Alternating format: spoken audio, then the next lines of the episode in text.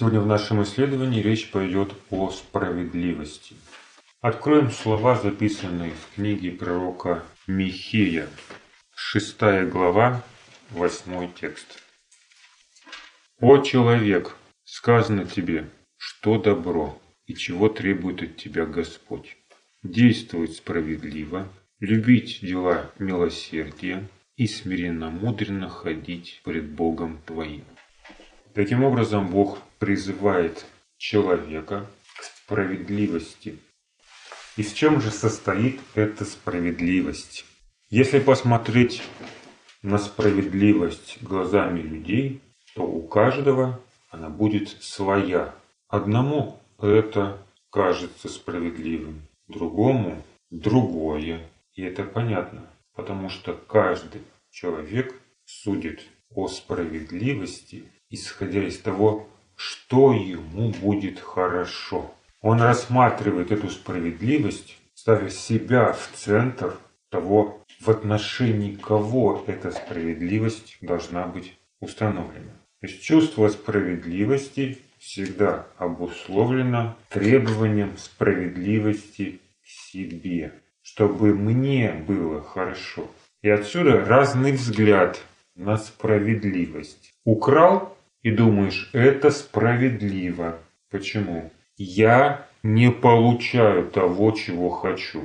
А тот, у кого украли, считает это несправедливым, потому что он думает, что он дает или делает все, что нужно. Каждый ставит в центр свои интересы, и поэтому справедливость у каждого своя. Так как тогда человеку поступать справедливо? Об этом говорит также Священное Писание, что у каждого человека свое мнение о том, что справедливо. Достаточно вспомнить книгу Судей, 17 главу. В шестом тексте говорится, в те дни не было царя у Израиля. Каждый делал то, что ему казалось справедливым. Но если мы будем исследовать все, то то, что людям казалось справедливым. Было ли это на самом деле справедливым? Никогда не было это справедливым. Мало того, что взгляды были разные на справедливость, эта справедливость никогда не была справедливой. А почему так? Потому что каждый человек рассматривал справедливость, исходя из своего эгоизма. А поскольку не эгоистов не бывает, то и справедливости не было. Хотя каждый думал, что он поступает справедливо. К этому призывает людей Господь, к такой справедливости. Сегодня ты поступаешь плохо с другим человеком, тебе кажется, это справедливо, он того заслужил. Завтра, когда точно так же поступают с тобой, ты говоришь, ой, как несправедливо. А хотя ничего не изменилось, просто поменялись вы местами, изменились роли. Сейчас ты в роли жертвы. И уже это несправедливо. И так будет всегда.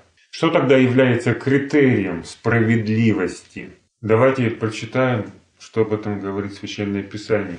Книга Второзакония, 4 глава, с 5 по 8 текст.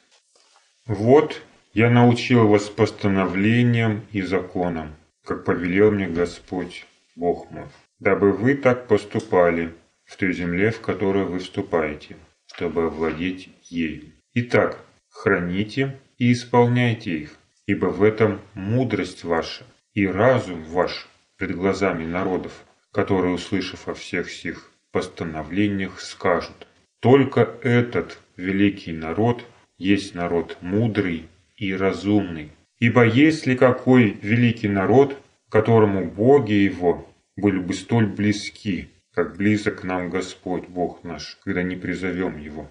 И если какой великий народ, у которого были бы такие справедливые постановления и законы, как весь закон сей, который я предлагаю вам сегодня. Моисей перед тем, как ввести народ в обетованную землю, дает им заповеди и уставы, как им следует поступать, живя на этой земле. Он не говорит, Ориентируйтесь на внутреннее чувство справедливости. Чувствуете несправедливо? Добивайтесь справедливости. Нет. Он говорит, что есть справедливость, в чем она выражается, в чем она заключается. И что, по мнению Моисея, является справедливым. Справедливым будет поступать разумно и мудро.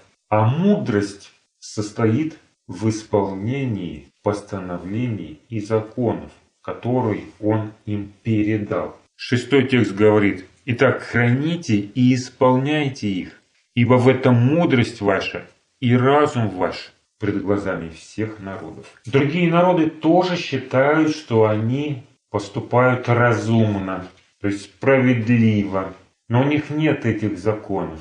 Поэтому вся мудрость их – это безумие перед Богом.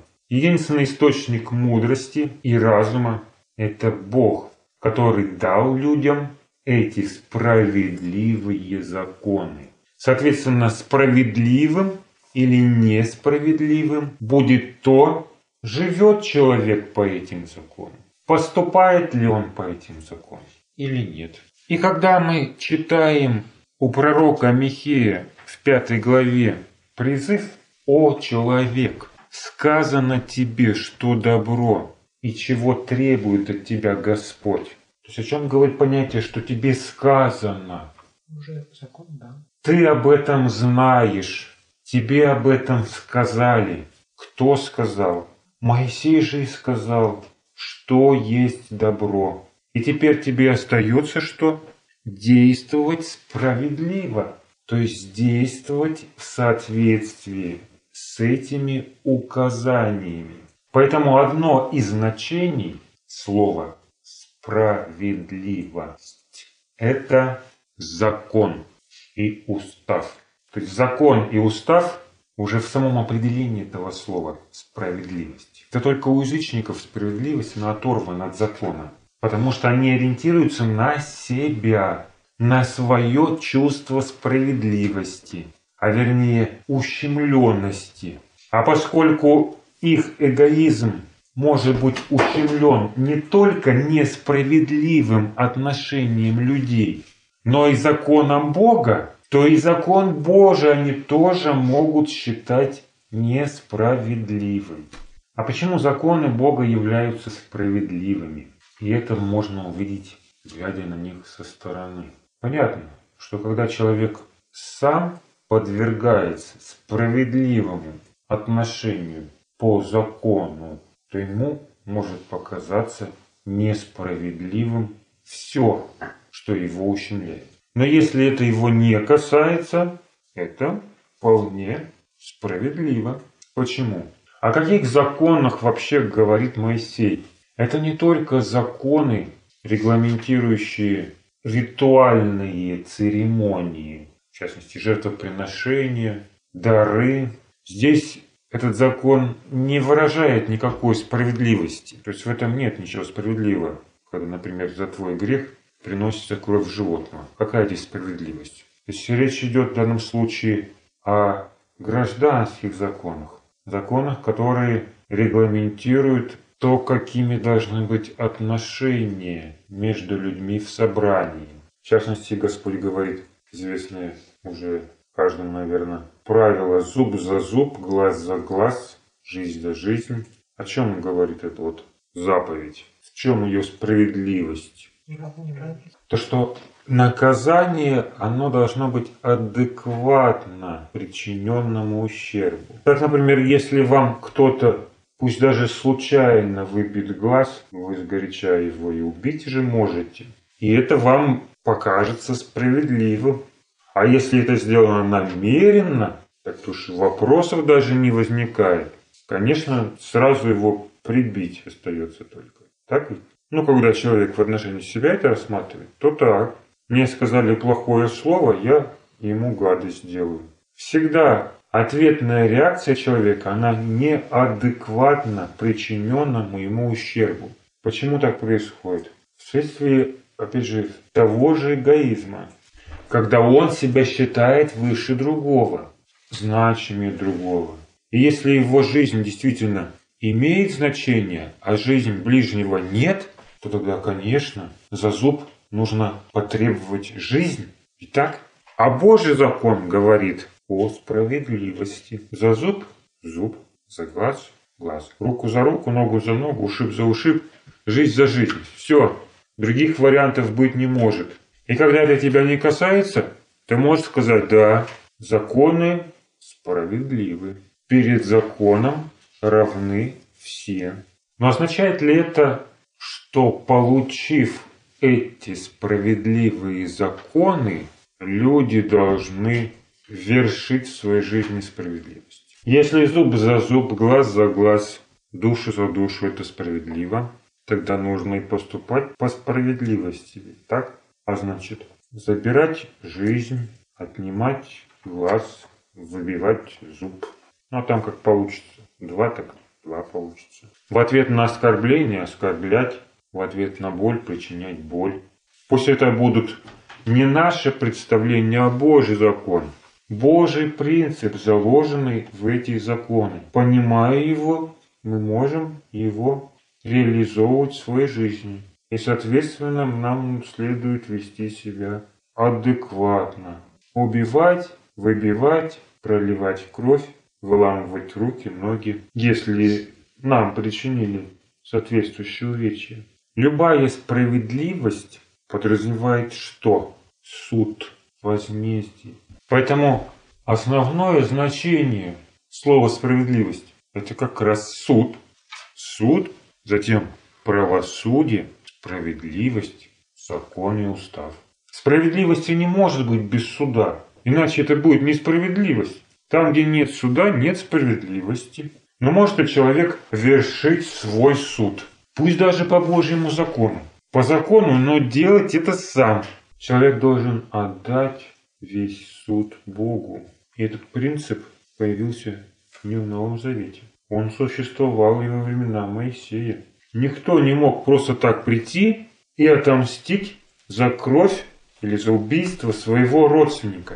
Люди не могли вершить суд самостоятельно. Судом занимались специально полномочные на это дело люди судьи и старейшины. И несмотря на то, что люди имели справедливые законы, приводить приговор в исполнение могло только собрание. У них на это прав не было. И Бог дал эти законы для народа, для собрания, а не как руководство к действию для каждого человека. А чем тогда должен был руководствоваться в своей жизни человек? если не этими законами. Есть нравственный закон, в частности 10 заповедей, которые основаны на принципах любви. И Бог говорит, люби ближнего как самого себя. А суд отдай Богу, пусть этим занимаются старейшины. Прочитаем, что говорит Христос по этому поводу на горной проповеди. Евангелие от Матфея, 5 глава, зачитаем с 43 по 45 текст. Вы слышали, что сказано? Люби ближнего твоего и ненавидь врага твоего. А я говорю вам, любите врагов ваших, благословляйте проклинающих вас, благотворите ненавидящим вас и молитесь за обижающих вас и гонящих вас. Да будете сынами Отца вашего Небесного, ибо Он повелевает солнцу своему восходить над злыми и добрыми и посылает дождь на праведных и неправедных. Христос ссылается на слова закона Моисеева и говорит сказано «Люби ближнего твоего и ненавидь врага твоего». А что подразумевает собой ненависть? Ненависть это не тогда, когда человек накручивает себя своей неприязни к другому человеку. Это не отрицательные эмоции, раздуваемые жалостью к себе. Не об этой ненависти говорит закон Моисея.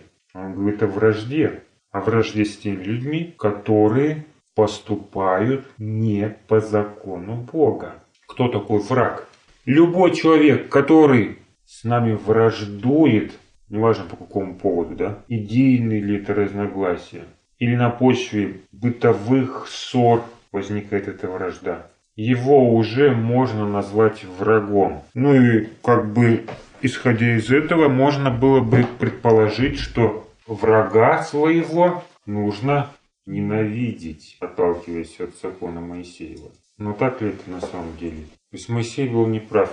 Бог, который давал закон Моисею, был неправ.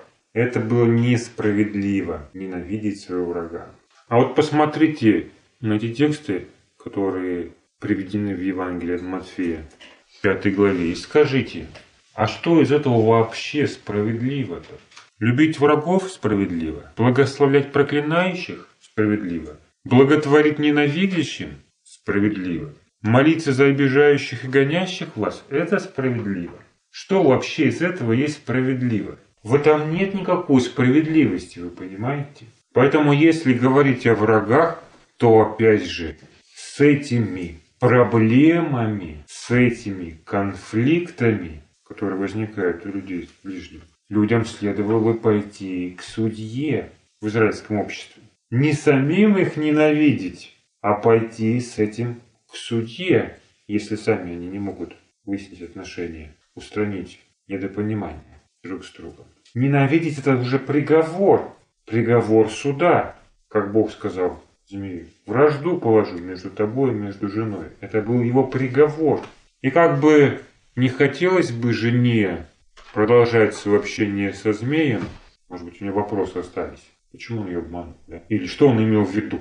Не умрете. Или какое знание они получили? То она этого не имела права делать. Люди не могли этого делать. Ненависть – это приговор. Этот приговор выносил судья. А люди должны были любить своего ближнего. И эта любовь, она не подразумевает никакой справедливости. А совершенная любовь, она вообще говорит о несправедливости.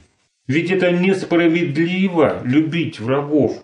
Итак, это же несправедливо. За что их любить-то? Благословлять тоже несправедливо, проклинающих. Ничего из того, что предлагает Христос, нет справедливого. Все несправедливо, все. А если несправедливостью нужно руководствоваться, то чем? 45 текст 5 главы. «Да будете сынами Отца вашего Небесного, ибо Он повелевает солнцу своему восходить над злыми и добрыми и посылает дождь на праведных и неправедных». Почему такой пример приводится? Он говорит, будьте похожи на Отца, поступайте как Он. А Он разве поступает справедливо? Он справедливо поступает, когда повелевает солнцу своему восходить над злыми и добрыми и посылает дождь свой на праведных и неправедных. Это справедливо? Нет, в этом нет справедливости. В этом проявляется Божья милость. И вам следует проявлять милость, говорит Христос. Вам тоже нужно несправедливость своей жизни проявлять, а милость, как это делает Отец. И это изменит качество вашей любви. Как это изменит качество вашей любви? А дальше написано. Ибо если вы будете любить любящих вас, какая вам награда? Не то же ли делают и мытари? И если вы приветствуете только братьев ваших, что особенного делаете? Не так же ли поступают и язычники? Итак, будьте совершенны, как совершен Отец ваш Небесный. То есть та любовь, которая обращена только на тех, кто нам близок или дорог, то есть те, кто нас любит, она несовершенна. Это вообще любовью сложно назвать. Человек любит, чтобы быть любимым. Это эгоизм. Соответственно, результатом этого эгоизма он будет ненавидеть, когда его не любят, то есть своих врагов. И будет думать, что поступает справедливо. А кто его поставил судьей ближним своим? Руководствуясь любовью, человек должен проявлять милость, а не справедливость. Как это делает Небесный Отец? Ведь почему в этом мире нет справедливости? Есть в этом мире справедливость? Нет. Вывод мы делаем, Бог несправедлив, если Он управляет этим миром. Так ведь? Он управляет этим миром. И мир несправедлив. Мир несправедлив, потому что правит Божья милость. Суд Бог отложил, чтобы была милость. Поэтому в мире несправедливость. Если будет справедливость, то она также будет как в законе для всех. Значит, милости будет не только у этих неправедных, да, которые не заслужили этого солнца. Без этой милости останутся все. А почему тогда у пророка Михея в пятой главе идет призыв к человеку поступать справедливо? О человек, сказано тебе, что добро, и чего требует от тебя Господь. Действовать справедливо, любить дела милосердия. И эта справедливость, как мы видим, удивительно сочетается с делами милосердия. То есть, с одной стороны, он говорит поступать справедливо, а с другой стороны, любить дела милосердия. А что значит дела милосердия? Это понятие имеет сразу два значения. Милость и верность, когда речь идет о завете. А здесь мы встречаем дела милосердия. То есть акцент делается на милости. И все это, да, адресовано человеку, не народу, да, не собранию, не судье, человеку, который должен поступать справедливо. Как тогда одновременно он может и справедливо поступать, и милость оказывать? Ему что, разорваться, что ли? Справедливость по отношению к себе, а милость по отношению к другим. Если бы мы сами себя судили, то не были бы судимы, пишет нам апостол Павел. Чего требуется от человека лично? Любить. И как мы уже сказали, заповедь о любви, она прекрасно сочетается с милостью. Почему? Любовь же все покрывает, всему верит, все переносит, как об этом говорит нам 13 глава 1 послания к Коринфянам. А любить нужно как самого себя. И вот скажите, вот в рамках этой любви, любить как самого себя, это справедливо? Ну вот любить больше, чем себя, ну как бы несправедливо, да? Ну, это уже ущемление каких-то моих прав. И меньше тоже несправедливо. Как это так? Ты ближнего любишь меньше, чем себя. Нехорошо, несправедливо. А вот как самого себя, это справедливо. Чем ты лучше другого, да? Ничем. Поэтому в данном случае речь идет не о справедливости перед законом, а о твоем отношении к ближнему, которое должно быть по этой заповеди. То есть, опять же, не ты решаешь, что справедливо, да? Но я думаю, ему хватит ближнему, ориентируясь на свои внутренние ощущения, чувство справедливости. Нет, не ты определяешь, что справедливо, что нет. Заповедь определяет. Она устанавливает любить ближнего как самого себя. И когда человек так поступает, делает ближнему то, чего бы он хотел себе, он поступает справедливо, в соответствии с этой заповедью. Но судит при этом он не ближнего, а самого себя. То есть он смотрит на себя, чего бы ему хотелось. И делает ли он то же самое для ближнего. Вот об этой справедливости идет речь в данном случае. Но не ограничивается этой справедливостью. То есть когда речь идет о твоем отношении к ближнему, ты должен поступать справедливо, то есть по заповеди Божьей. А когда речь идет об отношении ближнего к тебе, то ты должен проявлять милосердие, прощать, давать милость. Дела милосердия делаешь для человека в том случае, когда он этого не заслуживает – то есть, когда ты не видишь взаимности, или когда он поступает противоположно твоему отношению. То есть, ты его любишь, а он ненавидит, например. Это несправедливо, но это твоя милость. Милость всегда может быть там, где есть несправедливость. Милости при справедливости не бывает. Поэтому если нам нужно творить милость, нам нужно допускать эту несправедливость. Только эта несправедливость должна быть допущена не по отношению к другому человеку, а по отношению к самому себе. Несправедливость. Поэтому в этом призыве мы сразу видим два призыва. Казалось бы, противоположных друг другу. Первый призыв – это справедливости, то есть жизнь по заповеди для ближнего, и несправедливости по отношению к самому себе. И в этом должно выражаться наше смиренномудрие. Что такое смиренномудрие? Словно покорность или смирение перед Богом своим. И смиренно-мудренно ходить пред Богом твоим. То есть, если вся эта справедливость с несправедливостью делается исключительно для демонстрации праведности, на показ, это же не будет смирением перед Богом. В этом должна быть покорность наша Божьим заповедям. И это единственное, что требует от нас Господь. В этом все. Больше ничего нет. Так оно и есть. Следуя этим принципам, человек будет совершенствовать свое отношение и свою любовь. В таком случае возникает другой вопрос. А как же тогда судить церкви? Да, вот мы сказали, судить должно собрание. Суд нужно отдать Богу. Как же судить церкви, если перед этим люди не собрались и не выслушали свидетелей? А как пригласить свидетелей, если человек не пришел и не обличил своего брата, как учит Христос глазу на глаз? Вот если бы он все время оказывал милость и поступал бы по заповеди, любил бы как самого себя, то в этом случае бы вообще такой ситуации бы не возникло. Вот если бы он только так поступал. У него же прав нет на суд. Нет. Про что ему тогда, да? Суди себя только. Он не судит другого, он судит себя.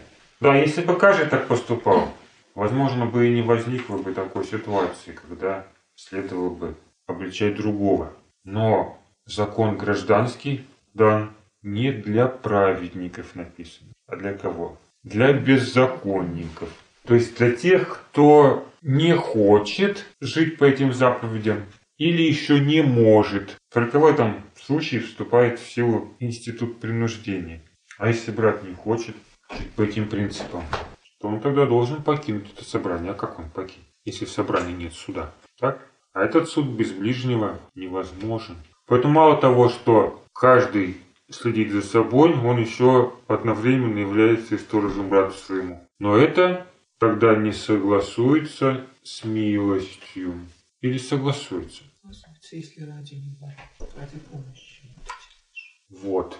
Это не будет милостью, если это станет нашей местью. Если обличение станет нашей местью, это уже милостью не будет. Если мы привлечем брата к ответственности, чтобы ему воздать злом за зло, это и любовью тоже не будет. Но это будет любовью и милостью к брату, если наша цель не осудить своего ближнего, а помочь ему изменить.